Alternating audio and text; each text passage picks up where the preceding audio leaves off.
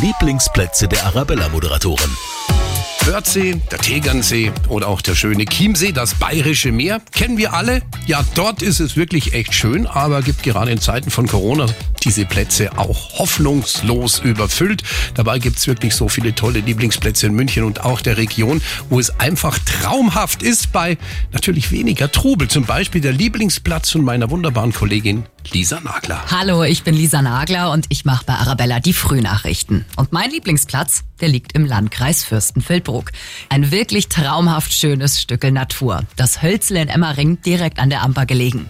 Der Fluss teilt sich da in mehrere Arme und hat ein Gelände geschaffen, das aussieht wie ein ganz besonderer naturnaher Park. Es führen mehrere Pfade durch und sieben, ja ich habe nachgezählt, kleine Brücken über die Amperarme drüber. So richtig abschalten und Sonne tanken geht dann an den vielen oft ganz versteckten Kiesbuchten direkt am Wasser. Buch mitnehmen, kleines Schläfchen machen. Entspannung, die kommt hier ganz automatisch durchs Wasser rauschen.